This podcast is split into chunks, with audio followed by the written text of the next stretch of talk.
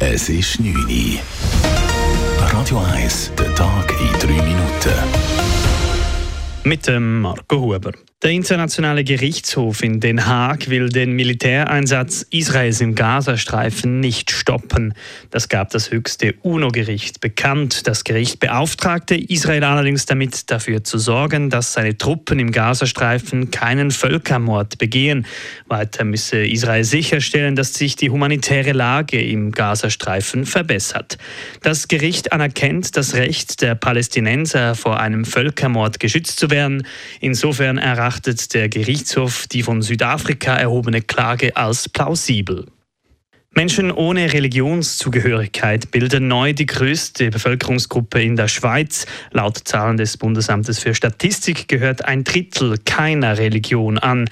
Am zweitmeisten Menschen gaben an, zur römisch-katholischen Gruppe zu gehören. 20 Prozent der Menschen in der Schweiz zählen sich zur evangelisch reformierten Gruppe. Dass sich zum ersten Mal am meisten Menschen in der Schweiz zu den Konfessionslosen zählen, überrascht den Religionsexperten Georg Schmid nicht.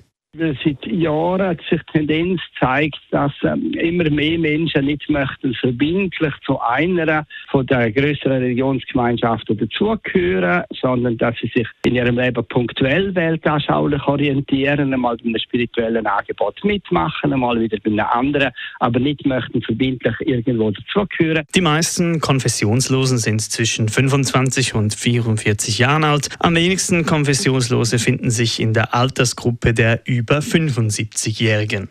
Gegen den bekannten Straftäter Brian wird erneut ein Strafverfahren eröffnet. Wie der Blick berichtet, ermittelt die Staatsanwaltschaft Zürich wegen öffentlicher Aufforderung zu Verbrechen oder zu Gewalttätigkeit.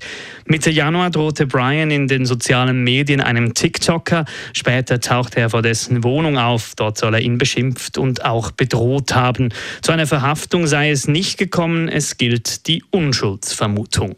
Nach dem Sturzfestival bei der Abfahrt in Cortina redet Podestfahrerin Lara Gut Berami Klartext. Bei der Abfahrt kam es zu mehreren schweren Stürzen. Unter anderem musste die Gesamtweltcup-führende Michaela Schifrin mit dem Helikopter abtransportiert werden. Auch die Schweizerin Corinne Sutter musste das Rennen verletzt abbrechen. Es stellte sich später heraus, dass sie eine schwere Knieverletzung erlitt und die ganze restliche Saison ausfällt. Lara Gut-Berami fuhr auf den zweiten Platz. Die Abfahrt lasse keine Fehler zu, kommentierte sie die vielen Stürze nach dem Rennen gegenüber SRF. Irgendwie habe ich das Gefühl, dass, äh, dass man eben so viele Baustellen öffnet, dass wenn man am Start steht, ich habe das Gefühl, viele sind fast verunsichert. Also es dauert die Fundsprüche, dauert ewig.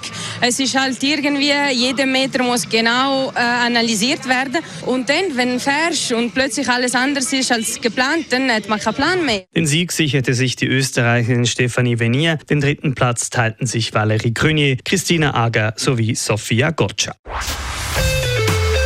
Radio 1 Wetter. Heute Abend zeitweise Regen und Wind, morgen hochnebelartige Restwolken im Flachland, später dann auch ein paar Sonnenstrahlen. Temperaturen die erreichen morgen maximal 8 Grad. Das war der Tag in 3 Minuten.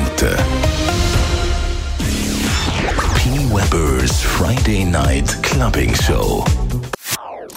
Das ist ein Radio 1 Podcast. Mehr Informationen auf radio1.ch.